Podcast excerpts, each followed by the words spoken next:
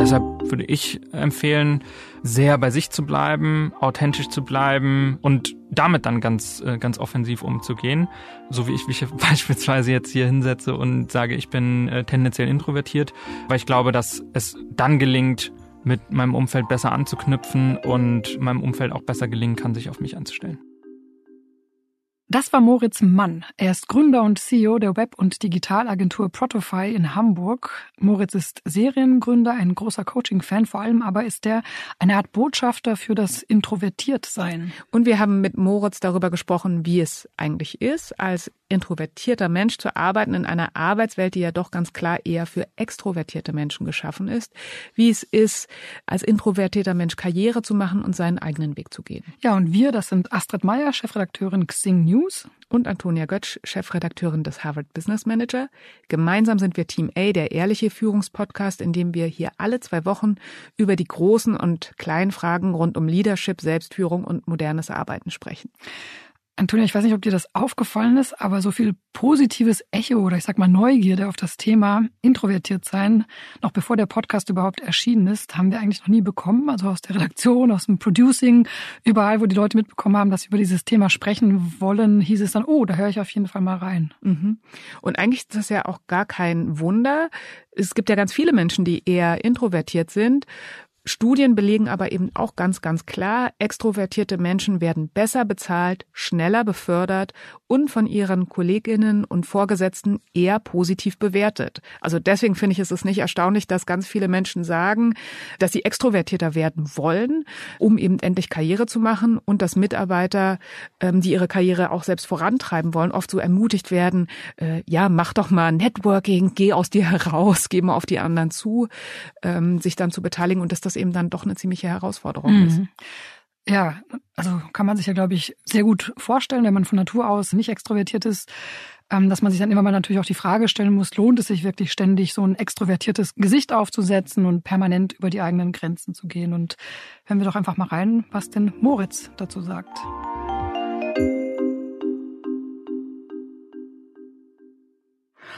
Moritz, du hast in deinem Leben schon drei Startups gegründet. Eines davon, Protofy, leitest du derzeit als ähm, CEO. Zum Leben eines Startup-Gründers oder einer Gründerin gehört es ja natürlich auch vor Investoren und vor Kunden und Kundinnen zu pitchen, die Mitarbeiter mitzureißen und zu begeistern, selbst wenn mal die Lage nicht so rosig ist. Und natürlich auch jede Bühne zu betreten, auf der man sich und sein Startup darstellen und auf, auf sich aufmerksam machen kann. Das klingt für mich irgendwie wie so der perfekte Job für Extrovertierte, oder? Durchaus. Ich glaube, das sind Aufgaben, in denen extrovertierte Personen glänzen können.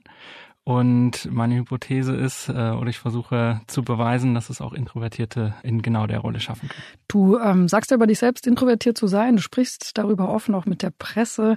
Woran merken das denn andere, dass du eigentlich introvertiert bist? Ich glaube erstmal, dass es natürlich ein Kontinuum ist zwischen introvertiert und extrovertiert. Wir sprachen gerade im Vorgespräch darüber und du warst überrascht, dass deine Kollegin sich selbst als extrovertiert bezeichnet. Und genau das ist eigentlich das Interessante dabei, dass wir alle nicht so richtig schwarz und weiß sind, sondern uns irgendwo auf der langen Strecke zwischen intro und extrovertiert befinden. Andere merken das bei mir, dass ich eher bei mir bin, dass ich vielleicht stiller bin als andere, dass man mich hier und da mal auch fragen muss, äh, bis ich eine Antwort oder Ansage weitergebe. Das hat auch viel damit zu tun, dass ich erst zuhöre, bevor ich ja etwas auswerte, für mich bewerte und dann weiterleite. Und ich glaube, das sind viele so von, von diesen Nuancen, wo es andere über mich merken. Was ich immer einen ganz schönen Indikator finde, ist, wenn ich jetzt bei mir bleibe, nicht das, was über andere über mich denken, was gibt mir eigentlich Energie und was nimmt mir Energie? Das ist, glaube ich, ein ganz gutes Kriterium dafür, für sich zu entscheiden oder herauszufinden, in welcher Dimension des Spektrums befinde ich mich.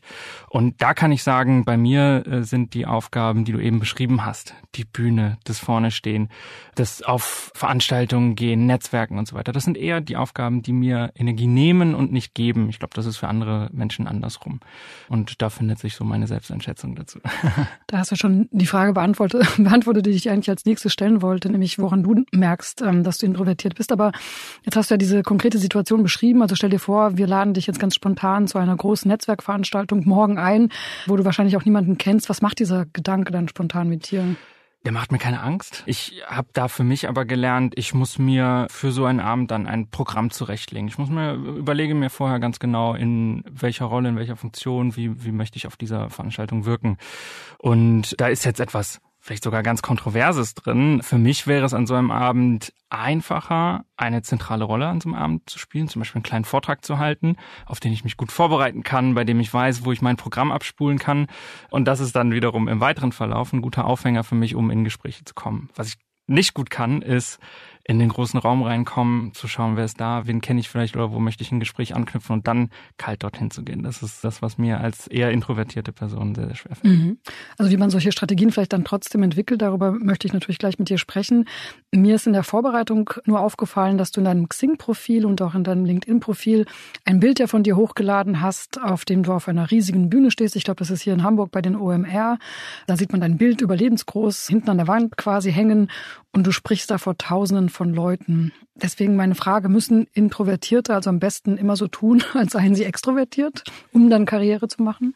Ich glaube, das ist genau der, ähm, der Fehlschluss daraus, sondern ich glaube daran, dass wir alle in unserer Karriere so sein sollten, wie wir sind.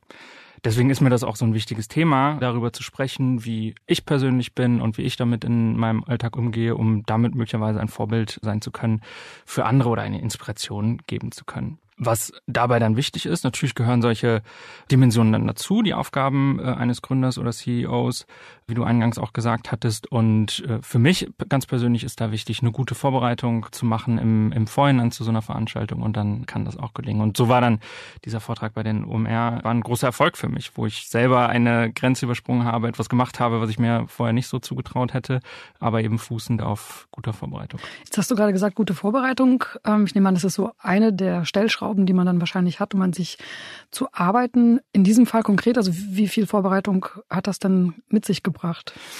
Na, ich habe mich auf diesen Vortrag, weil das wirklich eine besondere Situation war für mich. Ich hatte zuvor schon durchaus mal auf einer Bühne gestanden und einem Publikum von 20 bis vielleicht 200, 300 Menschen gesprochen. Insofern äh, kannte ich diese Situation, aber eben noch nicht, wenn es vielleicht zweieinhalb, dreitausend Menschen sind. Und da habe ich für mich daraus geschlossen, ich möchte mich ganz genau darauf verlassen, was meine Fähigkeiten sind. Das heißt, eine gute Struktur in so einem Vortrag, ähm, die richtigen Anekdoten zur richtigen Zeit, vielleicht auch etwas Humor drin, aber eben so, äh, dass es gut vorbereitet ist und ich das letztlich nur abspulen muss. Ich hatte mir dann für diese Situation konkret einen Coach gesucht, der Menschen auf dem Weg zu Keynotes, zu Pitches, zu Vorträgen begleitet und gerade so im Bereich Storytelling, sowohl in der Struktur als auch die Folien, die man vorbereitet und so weiter, äh, dort berät. Und das war für mich ein guter Schlüssel, dann mich eben auf diese Veranstaltung vorzubereiten. In Summe habe ich bestimmt vier, fünf Monate vor dem Event angefangen. Sicherlich nicht täglich, aber schon in einem wöchentlichen Tonus gezielt darauf hingearbeitet, ähnlich wie man es vielleicht von einem Trainingsplan eines Sportlers, einer Sportlerin äh, kennen würde. Und das hat mir da sehr viel Ruhe gegeben im Vorhinein. Und wie hat sich das dann für dich angefühlt, als du dann da standst und vor tausenden von Menschen gesprochen hast? Ich war, ob schon es diese Vorbereitung war, trotzdem baff, was die Kulisse anging. Es gibt einen lustigen Moment, äh, wo ich auf die Bühne trete. In einem Video, das gibt's auf YouTube, ist es noch drin. Ich gehe so raus und sage als erstes, boah, ist das groß. und das ist dann so ein Ausspruch, der auch tatsächlich nicht geplant ist und der natürlich dann auch etwas Echtes dem hinzufügt, weil es ist in diesem Moment dann eine echte Emotion. Und gleichzeitig wusste ich dann, woran kann ich mich festhalten? Wo ist mein Programm? Und dazu gehörte beispielsweise, dass ich mir vorher ganz genau überlegt hatte, wo steht meine Wasserflasche? Wo muss ich mich dazu auf der Bühne bewegen? Was muss ich im Auge behalten, damit ich da zum richtigen Zeitpunkt wieder hinkomme? Und so bin ich dann in meine Routine zurück reingekommen. Mhm. Aber der erste Moment war wirklich wow. Und du sprachst ja vorhin von diesem Energiegeben oder Energienehmen, als du dann fertig warst. Auf welchem Level warst du da energiemäßig? Das war zwischen Erleichterung, Zufriedenheit und auch Erschöpfung. Also für mich war es dann ein Tag auf der Veranstaltung, der damit dann beendet war, zumindest von dem, was ich mir noch vorgenommen hatte. Äh, und das war früher Morgen. Das war wahrscheinlich, ich glaube, um 10.30 Uhr ging's los, 11 Uhr war ich damit durch. Das heißt, danach war dann aber auch mal genießen und, und äh, diesen Moment mal weiter aufsaugen. Und ich kannte natürlich auch viele auf der Veranstaltung, gerade wenn man aus Hamburg kommt, äh, ist das ja immer so ein bisschen Klassentreffen dort vor Ort. Das heißt, ich habe auch über den Tag noch mit vielen darüber gesprochen und auch Feedback äh, gehört. In großen Teilen sehr, sehr positives, was mir natürlich dann noch viel zurückgegeben hat, aber die Nettoenergiebilanz, die war natürlich danach erstmal akkuleer. das ist ähm, sehr interessant, weil das nämlich Studien genau so beschreiben. Also gerade Menschen, die eher introvertiert sind, können natürlich auch extrovertierte Sachen machen, wie zum Beispiel auf einer Bühne sprechen. Und oftmals erreichen die danach auch einen ziemlichen Peak an Energie kann aber dazu führen, dass es dann total dippt. Und das muss man, glaube ich, sich vorher auch klar machen und entsprechende Strategien für sich entwickeln, wie man damit umgeht. Ähm, können wir gleich nochmal drüber sprechen. Insgesamt, glaube ich, können wir ja einfach feststellen, dass unsere Arbeitswelt im Moment nach wie vor auf Extrovertierte ausgelegt ist. Jetzt hast du gerade so eine Strategie äh, beschrieben, also dieses akribische Vorbereiten auf so einen Vortrag. Das kann man ja gut planen, man weiß, wann der ist und hat dementsprechend dann auch die Zeit. Was machst du denn sonst noch? Also gibt es noch andere ähm, Tricks, will ich nicht sagen, aber Übungen, irgendwelche Tools, die du anwendest, um eben mit diesem, ja, wie soll ich sagen, Bias in der Arbeitswelt für Extrovertierte besser umgehen zu können? Zum einen sind es Methoden, die wir in unserem Unternehmen anwenden, die sowohl mir als auch jeder anderen Person im Unternehmen, die sich ja alle irgendwo auf diesem Spektrum befinden und wiederfinden möchten, dass wir dafür dem einen Rahmen geben und dass wir dafür Formate haben, um sicherzustellen, dass wir diesen Bias, von dem du sprichst, eben rausnehmen aus unserer Organisation, bestmöglich worüber wir sicherstellen, dass nicht die Menschen, die am meisten reden oder am lautesten reden, die höchste Entscheidungsgewalt bekommen. Oder auch, dass nicht nur diejenigen, die danach fragen oder das einfordern, die beste Gehaltsentwicklung erreichen, sondern für all sowas haben wir Mechanismen bei uns im Unternehmen. Das sind Meeting-Formate, das sind Brainstorming-Formate, das sind Methoden, die wir in all unseren Meetings und Workshops anwenden können, die genau dies fördern sollen. Und so in der anderen Dimension eben strukturierte Reviews, äh, strukturierte Benchmarks von Gehaltskorridoren etc., die eben da eine Gleichheit sicherstellen sollen. Weil wir ganz stark davon überzeugt sind, dass es dass nicht diejenigen, die am lautesten reden, am äh, stärksten nachfragen, auch die beste Leistung bringen. Für mich ganz persönlich gibt's dann zusätzlich noch Routinen, die ich für mich einbinde in den, in den Alltag. Das ist jetzt in der Aufgabe der Führung eines Unternehmens, hattest du eingangs mal von gesprochen, dass ich auch da meine Routinen habe. Dass äh, mir gelingt es besser, ein regelmäßiges Format zu haben, in dem ich mein Team update, sowohl das gesamte Team als auch einzelne Teams. Zu wissen, wann finden die statt und in welchen, ähm, ja, in welcher Struktur durchlaufe ich das. Zudem gehört für mich noch so im Energiemanagement dazu, dass ich mir bewusst meine Pausen nehme, bewusst meine Breaks nehme. Dazu gehört zum Beispiel für mich, ich bin jetzt auf dem Weg zu unserer Aufnahme heute, äh, bin ich eine halbe Stunde zu Fuß hier rüber gelaufen und hatte da nochmal ganz genau Zeit, mich mental darauf einzustellen, über was wir heute wohl sprechen würden und mich vor allem auch auf diese Aufnahmesituation, die, die ja gewisse Ungewissheiten mit sich bringt, darauf einzustellen ich stelle mir das so ein bisschen vor wie ein Prozess. Also wenn man ganz jung ist, vielleicht noch als Teenager und so, ähm, macht man solche Sachen wahrscheinlich noch nicht. Man wird sich aber immer mal bewusst, dass man da andere Strategien braucht als als Menschen, die extrovertiert sind. Hast du dir denn auf dem Weg dahin dann auch irgendwann mal so professionelles Coaching genommen oder wie, wie kommst du überhaupt dazu, dass du so reflektiert damit auch umgehst heute? Coaching ist ein ganz wichtiger Bestandteil von mir, meiner Ausbildung, meinem Werdegang. Ich habe 2015, glaube ich, damit angefangen. Als wir noch ein ganz, ganz junges Unternehmen waren, unter zehn MitarbeiterInnen, hatten wir zuerst so im Gründungsteam das mal angefangen, als das, was wir so als Führungskräftefortbildung uns vorgestellt haben. Und äh, haben ganz, ganz schnell sehr positive Ergebnisse bei uns äh, festgestellt und ich kürze jetzt mal einen Teil raus, der für unsere Unternehmenskultur sehr stark steht, nämlich dass es auch ein zentrales, zentrale Methode der Weiterbildung bei uns im Unternehmen ist. Für mich ganz persönlich hat da eine Reise begonnen, die sehr stark auf, ja, das sich selbst kennenlernen, auf die Reflexion, auf Resilienzschulung und ja, dann eben auch den Umgang und die sich immer wieder neu erfinden und immer wieder eine neue Vision entwickeln und damit die Richtung äh, festlegen. Hm. Ich finde es total faszinierend, auch schon bevor ich mich jetzt auf diesen Podcast vorbereitet habe, wie viele ähm, ja, vermeintliche Rampensäue es da draußen gibt, die von sich aber behaupten, eigentlich introvertiert zu sein. Und mit die größte Überraschung für mich ähm, war in dem Zusammenhang Barack Obama, der auch gesagt hat, dass er eigentlich introvertiert ist, dass ihn das ähm, sehr viel Kraft und Energie kostet, ähm, die großen Auftritte einen nach dem anderen zu absolvieren sieht man ihm natürlich überhaupt nicht an oder hört man ihm nicht an. Kann man denn auch lernen, sich so vom Introvertierten komplett zum Extrovertierten zu verwandeln? Das ist unheimlich spannend. Ich kannte das Beispiel nicht von Barack Obama. Äh, Finde ich unheimlich interessant zu hören. Und gleichzeitig, vielleicht kann man da auch so ein bisschen was drin wiedererkennen von dem, was wir besprochen haben, nämlich sich bewusst auf eine Situation einzustellen. Man kennt ihn ja als sehr locker, sehr humorvoll. Und vielleicht ist das genau eine Art, damit umzugehen, wenn er jetzt sagt, ich bereite mich auf diese Situation vor und ich weiß ganz genau, welchen Witz ich dann äh, an der Stelle bringe. Und so nimmt er dann eben den Raum ein. Das kann ich mir gut vorstellen. Um deine Frage zu beantworten, ich glaube, es ist keine gute Idee zu versuchen, sich zu verändern. Denn das würde uns dahin führen, dass wir anfangen, uns zu verstellen, dass wir nicht mehr wir selbst sind, dass wir nicht authentisch sind.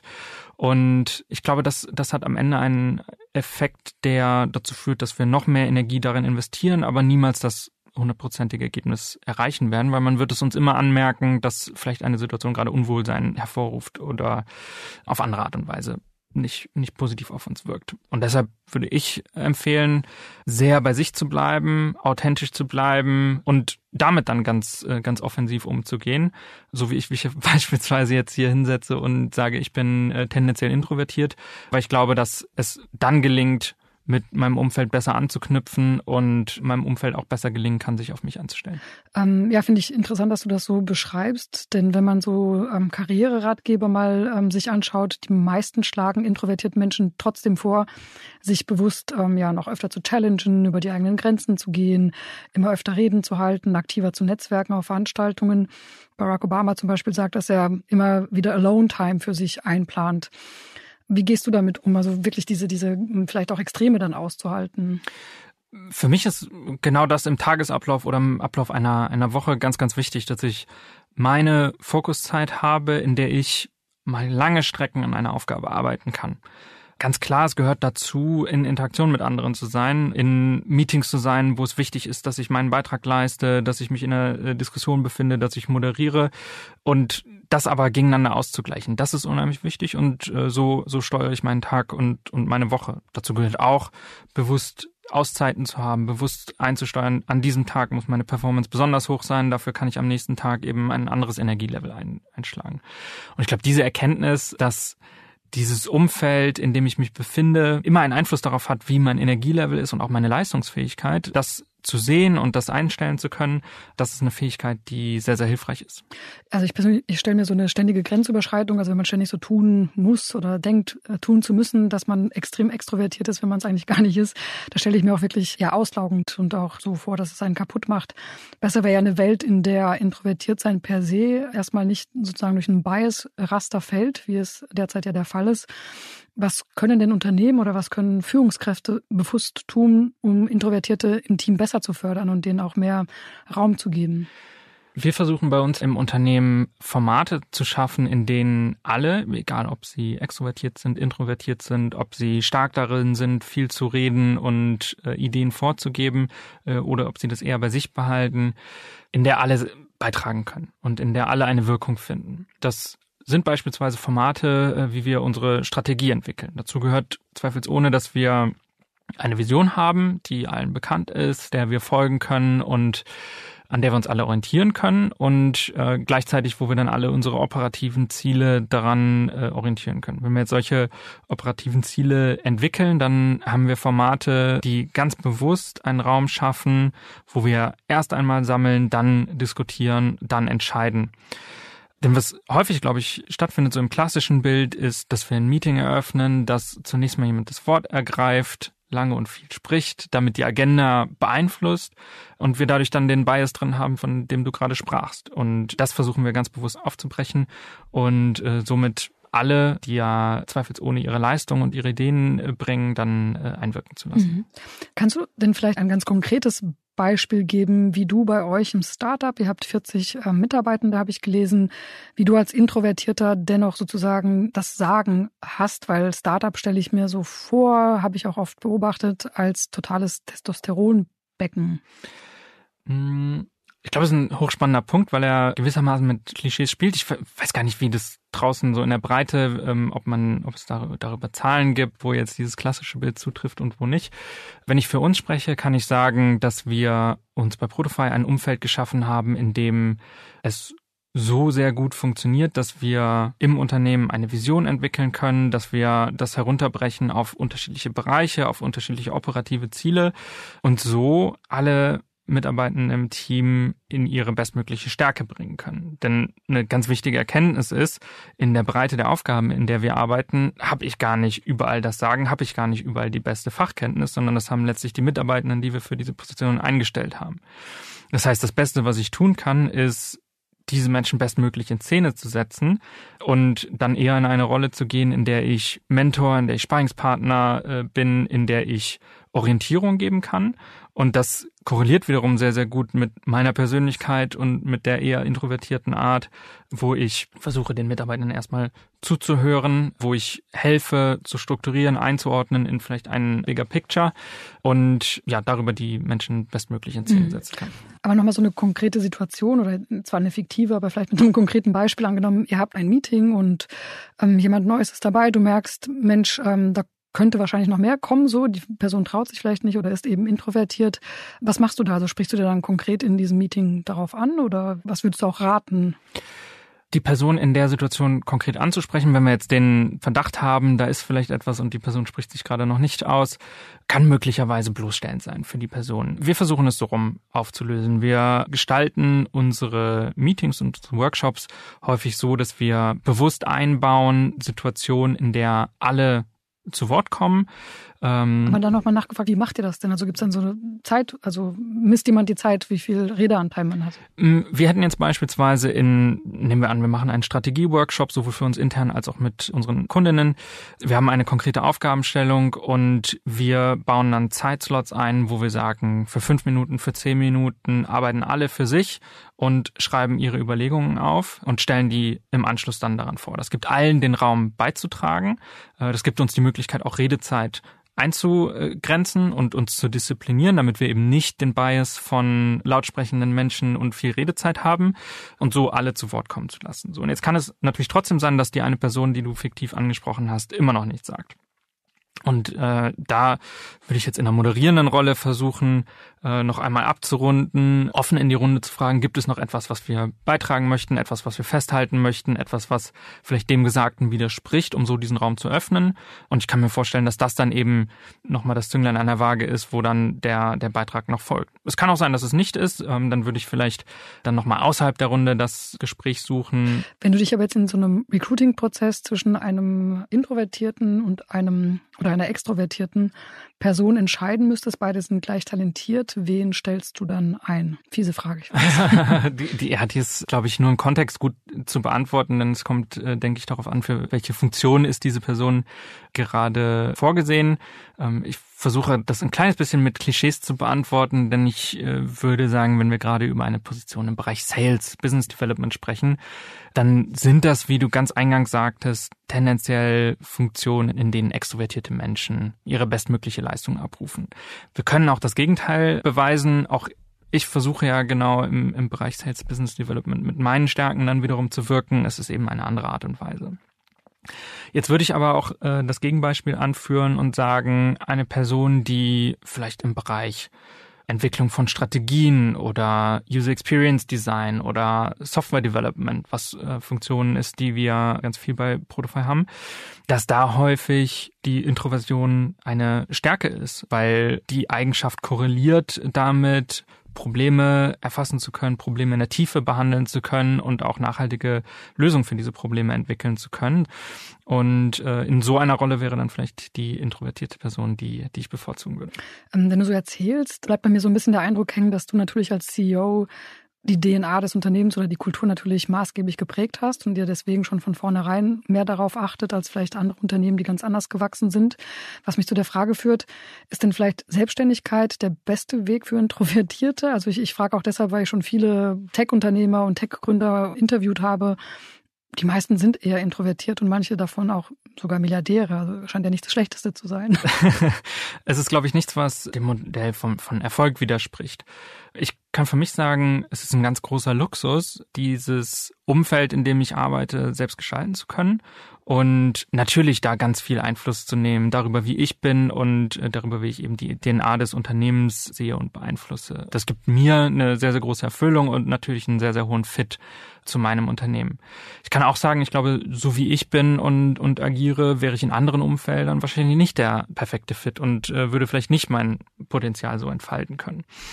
Insofern, das trifft, glaube ich, zu. Du sprichst ja sehr oft darüber und offen introvertiert zu sein. Warum machst du das? Ich habe für mich festgestellt, dass es einmal ein, ein Ergebnis einer Reflexion ist. Ich habe das über mich gelernt und ich möchte darüber sprechen, äh, was ja fast gar nicht intuitiv ist, denn ich bin ja eigentlich eher bei mir, äh, habe aber gemerkt, dass es ein großer Vorteil sein kann, ja, Menschen zu sagen, wie ich ticke, weil andere Menschen in meinem Umfeld mich äh, dann besser lesen können, mich besser verstehen können, äh, mich besser einordnen können. Dann ist plötzlich eine Stille, eine Fokussiertheit, ist nicht eine Ablehnung dir gegenüber, wo du gerade mir gegenüber sitzt, sondern es ist eben eine Eigenschaft, die ich bei mir habe. Und ich habe gemerkt, seitdem ich darüber spreche, seitdem ich das einmal geteilt habe, ist selbst in meinem engsten Umfeld sind Menschen auf mich zugekommen und haben gesagt, Mensch, wusste ich gar nicht, aber jetzt kann ich diese Situation besser einschätzen.